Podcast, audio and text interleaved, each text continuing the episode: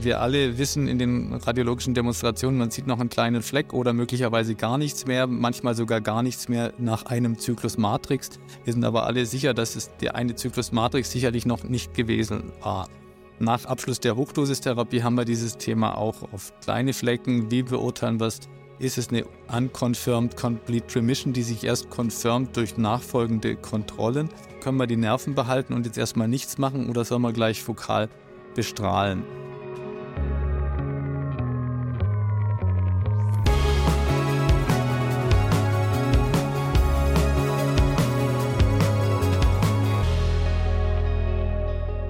Hallo, liebe Hörerinnen und liebe Hörer, herzlich willkommen zum Lymphom-Podcast vom Kompetenznetz Maligne Lymphome, Folge Nummer 4. Und wie immer spreche ich hier, Peter Borchmann, mit renommierten Expertinnen und Experten zu den aktuellen Entwicklungen und Studien rund um maligne Lymphome. Mein Gast im Studio ist heute Professor Dr. Gerald Illerhaus. Hallo Gerald, schön dich hier zu haben. Hallo Peter, vielen Dank für die Einladung. Sehr gerne geschehen. Gerald, du bist ärztlicher Direktor der Klinik für Hämatologie, Onkologie und Palliativmedizin am Klinikum Stuttgart. Du bist auf nationaler Ebene Gründer und Leiter der kooperativen Studiengruppe ZNS-Lymphome und du bist im Vorstand der German Lymphome Alliance und schließlich international in der ILSG mit seinen Studien führend vertreten. In dieser Podcast-Folge möchte ich deswegen mit dir das primäre ZNS-Lymphom diskutieren. Klar, das liegt nahe, wenn man mit dir diskutiert. Denn dafür bist du einer der weltweit führenden Experten.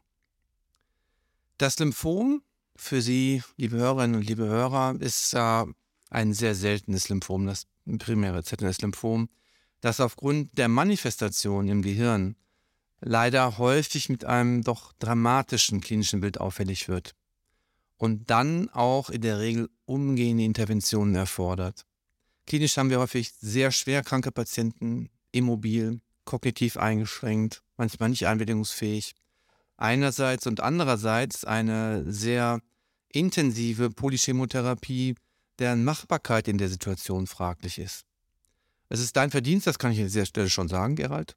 Trotz dieser klinischen Dilemmasituation die Intensivierung der Chemotherapie in der Induktion, aber auch in der Konsolidierung in den letzten, mittlerweile kann man sagen, Jahrzehnten vorangetrieben zu haben und ich sage, dass das dein Verdienst ist, denn mit diesen Konzepten, die, gegen die es ja auch Widerstände gab, hast du äh, das Überleben der Patienten doch deutlich verbessert im Schnitt. Und äh, darüber möchte ich heute auch mit dir sprechen. In erster Linie über das Lymphom selber, wie wir es verstehen können, und in zweiter Linie aber über die aktuellen Therapien. Denn du hast auf dem Ash jetzt vor wenigen Monaten äh, im Dezember in New Orleans die Matrix-Studie als Latebreaker vorgestellt, also sehr prominent. Beginnen wir mit der Biologie, Gerald. Die Manifestation im Gehirn, die ist ja erstmal überraschend, denn da gibt es ja gar kein organisiertes lymphatisches Gewebe, so wie im Lymphknoten. Und bei vielen anderen primär extranodalen Lymphomen, zum Beispiel beim Magen oder der Speicheldrüse, haben wir häufig eine chronische Entzündung, manchmal sogar infektiöse Agenzien, die diese Entwicklung dieser Lymphome treiben. Das ist ja zumindest meines Wissens nach beim ZNS-Lymphom nicht bekannt. Wenn du uns kurz erklären könntest aus deiner Sicht, gibt es ein belastbares Konzept zur Genese dieses spezifischen Lymphoms? Schwierig. Also es gibt ja verschiedene äh, Hypothesen. Also das eine, wenn wir schon bei dem Thema Entzündung und entzündliche äh, Erkrankungen sind, gibt es die Hypothese, dass eine entzündliche Erkrankung des ZNS durchaus als Risikofaktor zu werten ist. Da gibt es auch kleine Abhandlungen, Precursor von ZNS-Lymphomen, ob vielleicht ähnlich wie bei einer multiplen Sklerose chronisch entzündliche ZNS-Erkrankungen als Risikofaktor gewertet werden können, ist natürlich schwierig, weil man kann die Zeit nicht zurückrollen und das Kernspind vorher machen, bevor das Lymphom da war. Also es gibt Beobachtungen, dass Patienten auffällig waren, dass die vielleicht über paar Jahre schon unter Behandlung beim Neurologen waren, Cortison bekommen haben wegen kleinen ZNS-Manifestationen, die als entzündlich gewertet wurden. Also das ist eine Hypothese, liegt natürlich nahe, dass sich aus der Entzündung, aus der chronischen Entzündung möglicherweise ein Lymphom entwickelt. Und die andere Hypothese ist, dass sich zirkulierende Lymphozyten, systemisch zirkulierende Lymphozyten irgendwo im Gehirn verlieren vielleicht mit besonderen biologischen Eigenschaften den Zutritt zum Gehirn gewinnen und dann in dieser immunologischen privilegierten Nische verharren, sich dort entwickeln und sich dann vor allem in diesem äh, aggressiven Maß entwickeln, weil sie ja keinen Widerstand haben. Im Gehirn, dort gibt es keine immunologische Gegenwehr, weil eben Lymphozyten meistens oder nur selten im ZNS zu finden sind und dadurch letztendlich das Gehirn auch so aggressiv im klinischen Verlauf auffällt.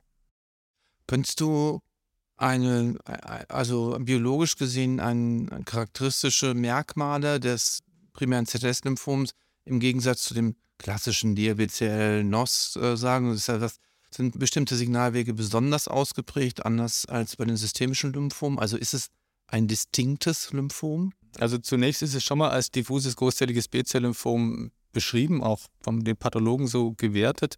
Ich meine, wenn man in die Mutationslandschaft schaut, die Transkriptomlandschaft, da gibt es ja mittlerweile viele Abhandlungen, dann finden sich schon überhäufig Alterationen im Bereich des B-Zell-Rezeptor-Signalwegs, also allen voran NF-Kappa B, STAT, Pathway sind hier beschrieben. Da hat man einzelne Mutationen nachgewiesen und, und eben diese Überhäufigkeit gesehen. MyD88, CD79B, aber auch diese CDK2, CDKN2A-Deletion. Also die sind überzufällig häufig für die ZNS-Lymphome und es gibt tatsächlich äh, Mutationssignaturen, die typisch, ohne jetzt in Details zu gehen, für die ZNS-Lymphome sind, aber im klinischen Alltag schwer zu, äh, zu platzieren. Wir gehen natürlich die normale Diagnostik mit Pathologie, den äh, Hans Classifier und die jeweiligen leicht verfügbaren Eigenschaften durch, aber es gibt, wenn man es molekular aufdröselt, durchaus Unterschiede zwischen den systemischen B-Zell-Lymphomen, DLBCLs und den ZNS-DLBCLs. Wir behandeln sie ja auch anders. Die Therapiekonzepte sind ja immer Hochdosis MTX basiert. Das hat ja verschiedene Gründe. Ein Grund ist natürlich die ZNS-Gängigkeit. Aber wir wissen auch, dass das DLBCL-NOS, also das klassische diffuse Großzell-B-Zell-Lymphom, auch wenn es systemisch ist, auf die MTX-haltigen Schemata wie zum Beispiel das BRL-Regime gar nicht so empfindlich ist. Äh. Und das kann man ja von dem ZNS-Lymphom nicht sagen. Es ist auf jeden Fall ja außerordentlich wirksam. Die Frage, die sich da anschließt, jetzt von dieser Biologie her, ist, also kommt die Beobachtung hinzu, Hochdosis MTX ist sehr, sehr wirksam auf jeden Fall. Brauchen wir das, wenn wir hohe Dosen nehmen und systemisch verabreichen, brauchen wir das auch intrathekal? Um, kann man das noch nicht sagen? Oder kann man sagen, nein, eigentlich reicht systemisch aus? Also die Antwort ist das Letztere, was du gesagt hast. Also eigentlich reicht äh, die systemische Gabe aus. Ähm, kommt immer so auf die Dosis an, also Hochdosis MTX ab 1,5 Gramm pro Quadratmeter eher mehr. Also bei uns, äh, wir fangen meistens erst bei 3 bis 3,5 Gramm pro Quadratmeter Körperoberfläche an. Es ist auch gezeigt worden, dass man eine recht hohe Konzentration im Gehirn erreicht. MTX ist ja per se gar nicht besonders gut ZNS-gängig. Es ist wasserlöslich und in seiner chemischen Eigenschaft wenig Blut-Hirn-Schranken passierbar. Allerdings, wir können es in diesen exorbitanten Dosen geben. Drei Gramm bis zu acht Gramm sind ja auch gemacht worden in der Vergangenheit, dass ausreichend Zytotoxizität im ZNS ankommt. Die intrathekale Therapie ist eine Möglichkeit, den Liquor zu clearen von zirkulierenden Lymphomzellen. Allerdings, wir brauchen die intradikale Therapie nicht, um ins ZNS zu gelangen, weil da haben wir die Route über das System effizienter. Wir erreichen wahrscheinlich sogar auch die Tumormanifestation im ZNS effektiver. Einziger Stellenwert der intradikalen Therapie so in meiner klinischen Praxis ist, wenn Patienten eine Meningiosis haben und Hirnnervenausfälle, weil wir dann eine relativ rasche Clearance vom Liquor, Lymphozytentoxizität ist hoch und wir clearen den Liquor meistens innerhalb von fünf, sechs Gaben intradikaler Therapie. Aber parallel dazu fahren wir schon mit der Systemtherapie. Wo wir dabei sind, das ist genau auch Sinn und Zweck von dem, was wir hier machen, dass wir Tipps auch geben, was du uns Tipps gibst aus deiner Erfahrung ist ja auch die Frage, wenn wir von dreieinhalb Gramm pro Quadratmeter sprechen, ältere Patienten, Patientinnen haben, wo häufig Nierenfunktionsstörungen vorliegen. Gibt es in deiner Praxis einen Grenzwert? Wir alle kennen die äh, Clearance von 60 Milliliter pro Minute, die du anwendest, die vielleicht auch niedriger ist, wo du sagst, na, das können wir trotzdem machen? Oder gibt es da eine starre Grenze und das muss einigermaßen normal sein? Wie handelst du das? Ja, also 60 ist tatsächlich die Grenze, die bei uns in den Protokollen steht. Wenn ein Patient mal mit 57 Clearance eintrifft, dann versuchen wir das auch irgendwo hinzubekommen. Allerdings weit unter 60 würde ich es nicht machen. Unter 50 ist es für mich eine absolute Kontraindikation. Wir haben ja diese Carboxypeptidase als Backup, die sehr teuer ist. Sie kommt jetzt langsam in eine Zulassung. Vielleicht kann man damit später mal in wenigen Jahren einfacher mit umgehen. Aber es gibt diese Rescue-Situation über die Carboxypeptidase. Keiner von uns will es riskieren, weil es eben sehr, sehr teuer ist. Aber mit knapp unter 60, will ich mal ganz grob formulieren, kann man versuchen, noch ein bisschen zu bewässern, Medikamente aus dem Plan nehmen, die möglicherweise nierentoxisch sind. Da habe ich bisher noch keine Bauchlandung erfahren, will ich mal vorsichtig sagen. Gut, dann kommen wir schon zum nächsten Block. Und zwar von der Biologie und diesen praktischen Aspekten jetzt zur Therapie, zur Matrix-Studie, wo ja das, was wir zum Schluss diskutiert haben, die Verträglichkeit, auch eine Rolle gespielt hat. Aber vielleicht möchtest du erstmal die Kernbotschaften nochmal zusammenfassen. Gut, die Matrix-Studie, äh, lang äh, auf den Weg gebrachte Studie, über viele Jahre bei uns gelaufen, international an vielen Zentren, hat Patienten eingeschlossen mit primärem ZNS-Lymphom von 18 bis 70 Jahre, zwischen 65 und 70 äh, nur die fitteren Patienten.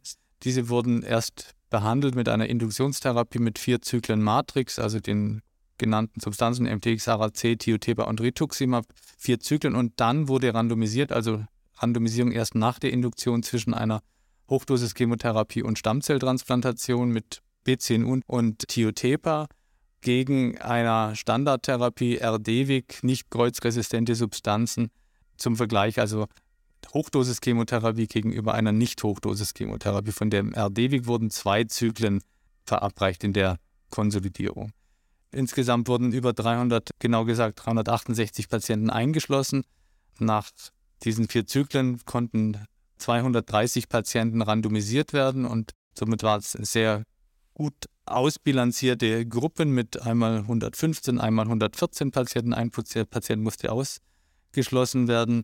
Nach dieser Randomisierung konnte man zeigen und ansprechen, das hatten wir vorhin schon mal angedeutet, dass das Ansprechen sehr hoch war. Also wir haben eine Gesamtansprechrate von um die 80 Prozent in beiden Gruppen. Zwei Drittel der Patienten hatten eine komplette Remission, also ähnliche Wirksamkeit im Sinne des Ansprechens.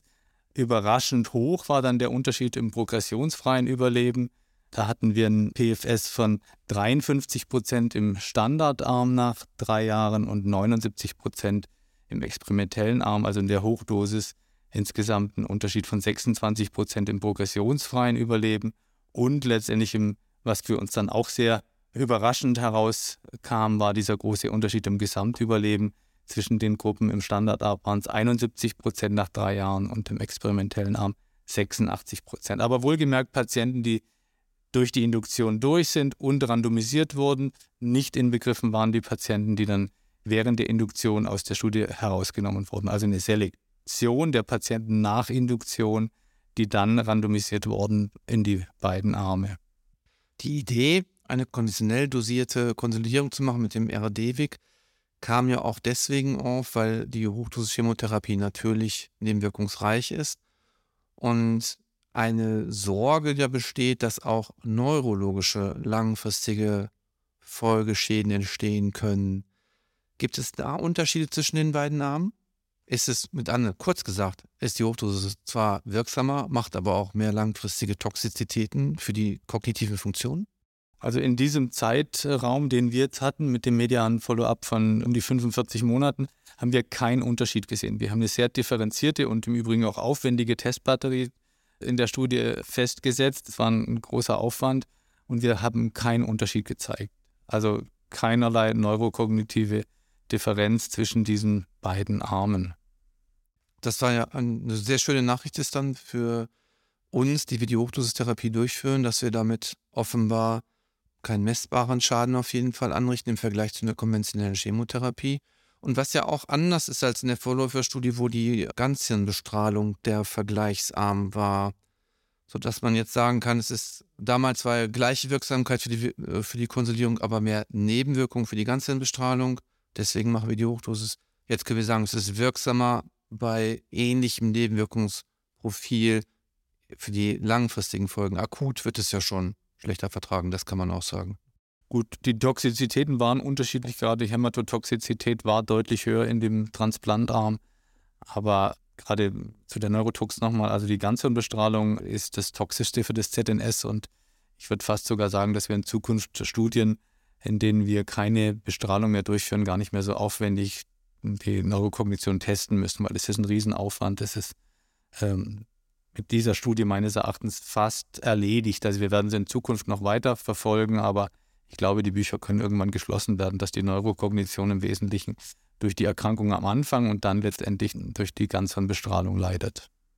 Den anderen Aspekt hast du angesprochen im Hinblick auf das Ansprechen und auf die Überlebensdaten, ist, dass die Ansprechraten, auch die kompletten Remissionsraten sehr ähnlich sind, aber die Überlebensdaten für PFS und Gesamtüberleben sehr unterschiedlich sind.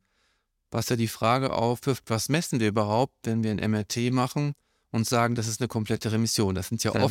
offensichtlich unterschiedliche Qualitäten.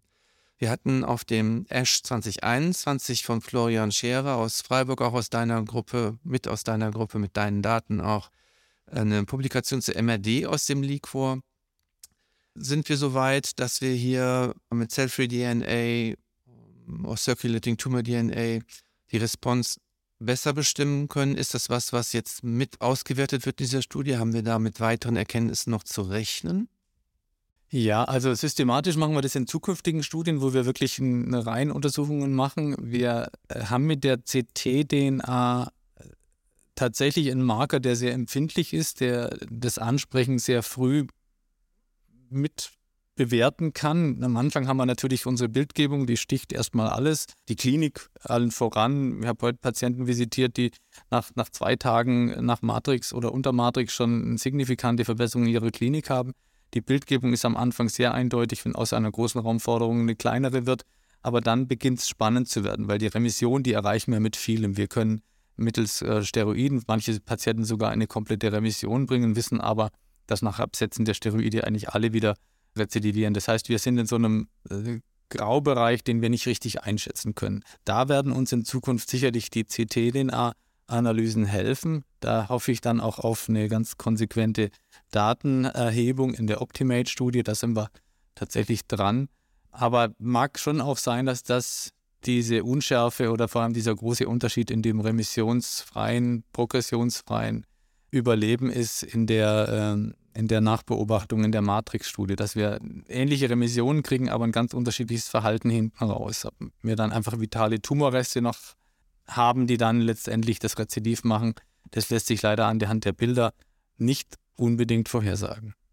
Eine weitere Methode, die natürlich auch das Outcome langfristig beeinflussen kann, ist die Bestrahlung von Resten. Und ich weiß nicht, wie die Verteilung war eigentlich zwischen den Armen Wurde da unterschiedlich häufig eine Restbestrahlung angewendet oder war das auch gleich verteilt?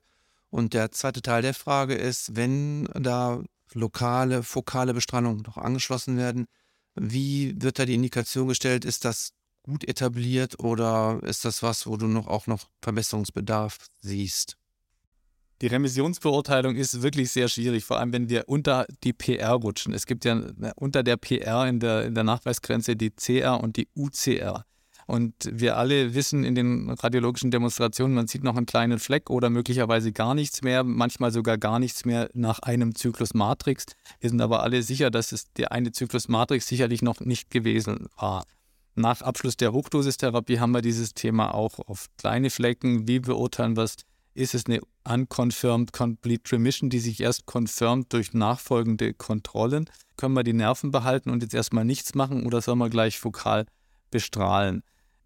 Der Standard ist noch nicht gesetzt. Die fokale Bestrahlung ist so aus dem Gut-Feeling der Behandler heraus. Hängt natürlich auch sehr von der technischen Ausstattung des Hauses ab, von der äh, Erfahrung der Strahlentherapeuten.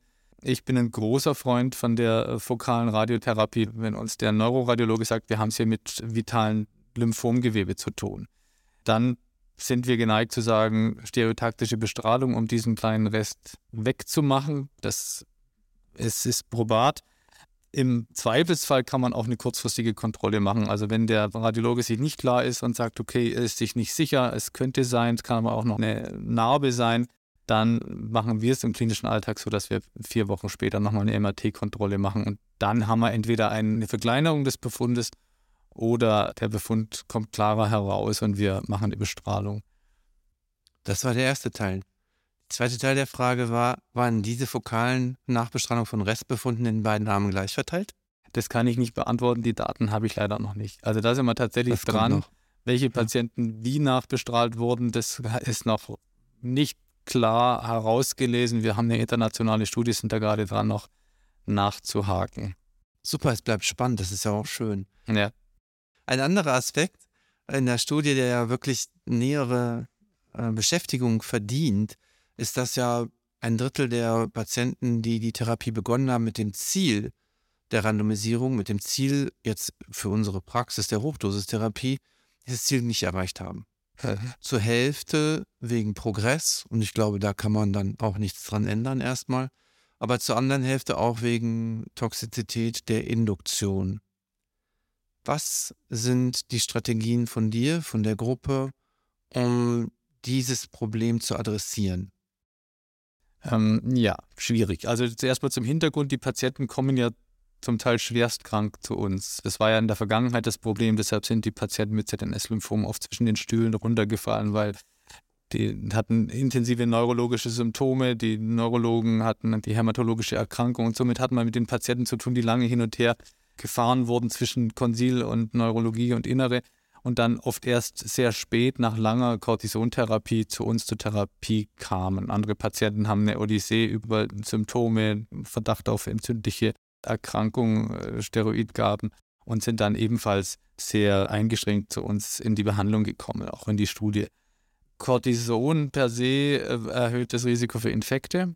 Wir geben dann noch starke Immunsuppressiva, MTX, ARAC, die Darmschleimhaut wird angegriffen und haben dann ein erheblich fragiles Patientengut, was letztendlich eine ganz besondere Aufmerksamkeit erfordert. Also Patienten gut durch die Induktion zu bekommen, das gelingt auch bei bester Beobachtung und bester Sorgfalt nicht immer.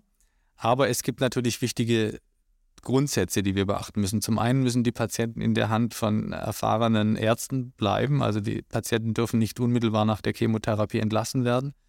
Die Patienten müssen dann spätestens zum Nadir nochmal aufgenommen werden. Und da ist gerade der erste Zyklus so unser, unser kritischster Zyklus, weil eben dieses Überlappende, wir haben einen eingeschränkten Patienten mit neurologischen Symptomen, wir haben eine Steroidbelastung und noch die Chemobelastung dazu. Dann haben wir häufig Infektkomplikationen, die innerhalb einer Klinik mit entsprechenden Prophylaxen meistens, allermeistens beherrschbar sind. Diese Regeln sind das Wichtigste für mich, überhaupt die Patienten durch die Induktion zu bekommen. Jetzt kommt natürlich die Frage, haben wir vielleicht eine zu intensive Induktion? Weil wir wissen auch aus Beobachtungen, die wir gemacht haben und Analysen, dass es gar nicht unbedingt entscheidend ist, dass das Lymphom ganz weg ist. In einer CR ist vor einer Hochdosis, auch eine PR ist gut und die Patienten haben eigentlich gleich gutes Outcome, ob sie mit PR oder CR in die Hochdosis gegangen sind. Das heißt, dieses Deeskalieren der Induktion könnte eine Strategie für die Zukunft sein, dass wir entweder weniger Zyklen geben oder, das machen wir jetzt momentan noch nicht, Medikamente reduzieren in der Induktion. Wir haben das jetzt in der Optimate-Studie auf den Weg gebracht, indem wir statt vier Zyklen äh, Matrix, zwei Zyklen Matrix geben in einem experimentellen Arm mit einer Vortherapie von MTX alleine, weil das ist möglicherweise, könnte möglicherweise Schlüssel zum Erfolg sein, dass wir die Patienten schnell in eine Remission bringen, weil MTX wirkt sehr, sehr gut. Die Ansprechraten sind äh, um die 80 Prozent von MTX alleine und äh, schleichen dann die Steroide raus und bringen den Patienten dann in einem besseren Zustand, in einer besseren Situation in die Matrix-Therapie. Und davon könnten wir erhoffen, oder das ist jetzt der Plan, mit weniger Infektkomplikationen und weniger Komplikationen überhaupt dann durch die Induktion zu kommen. Aber das finde ich ein sehr schönes Konzept, wenn ich das mal zusammenfasse. Aus meiner Sicht, was ich verstanden habe, dann kannst du hinterher sagen, ja, so war es oder es war doch anders. Dass man, weil diese Patienten oft so krank sind, allgemein bettlägerig sind, neurokognitiv eingeschränkt sind, dass man hier auf jeden Fall die Patienten entsprechend wie rohe Eier behandeln muss. Das heißt, dass wir die einschleichend behandeln und nicht sagen müssen, anhand der Dramatik der Befunde, wie wir es ja sonst haben bei einer akuten Leukämie, muss man eben auch dramatisch behandeln, sondern dass wir hier vorsichtig rangehen, die Patienten erst in den besten Allgemeinzustand bringen, gucken, dass wir die Stelle rausbekommen und dann die natürlich angestrebte intensive Polychemotherapie machen, von der wir ja wissen, das sind ja auch deine Vorarbeiten, dass sie bei den Patienten, die sie dann vertragen können, das Überleben positiv beeinflussen. Also das ist ja auf jeden Fall das Ziel, aber dass wir uns diesem Ziel vorsichtig nähern.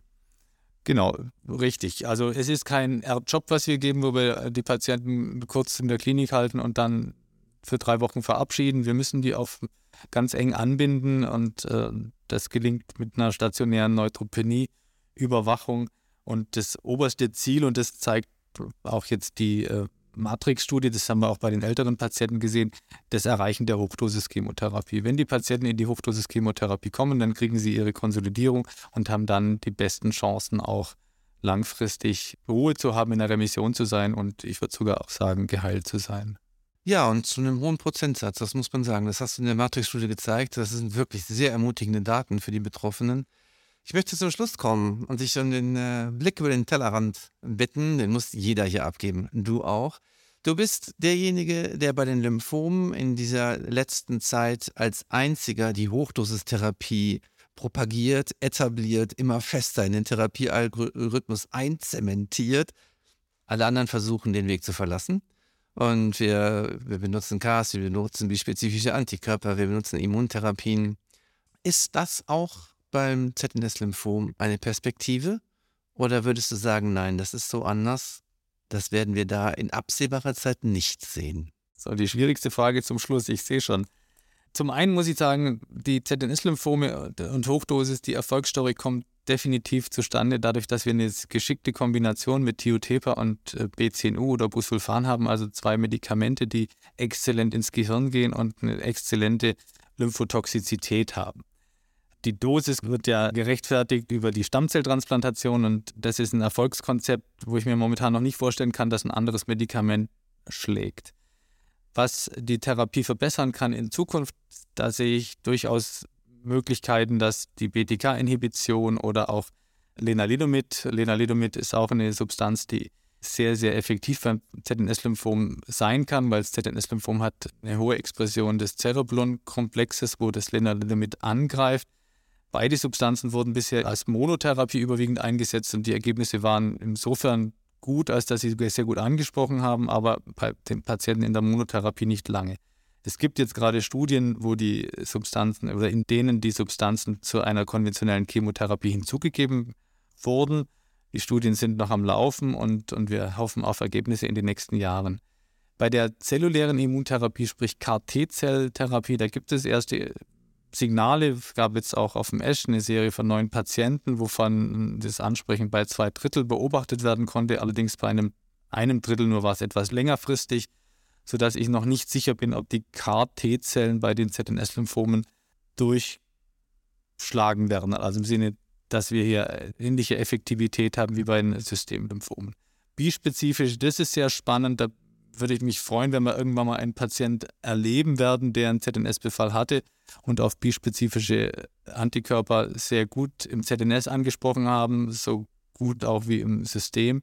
Aber noch traut sich keiner so richtig an die bispezifischen Antikörper, weil die, die mechanische Vorstellung, dass die bispezifischen Antikörper ins ZNS übertreten, ist einfach das, ja, momentan der, der Grund, dass es nicht eingesetzt wird in klinischen Studien. Also noch sind in allen diesen Studien die ZNS-Lymphomen Ausschlussgrund. Und wir müssen uns quasi durch individuelle Heilversuche oder vielleicht durch, durch Patienten, die zufällig auch einen ZNS-Lymphomenbefall hatten, Erfahrung sammeln und vielleicht kommen wir dann auch mal eine prospektive Studie. Aber noch bin ich sehr skeptisch, dass bispezifische und KT-Zellen in den nächsten zwei, drei, vier Jahren einen großen Wandel in der Rezidivtherapie bei ZNS-Lymphomen bewirken werden.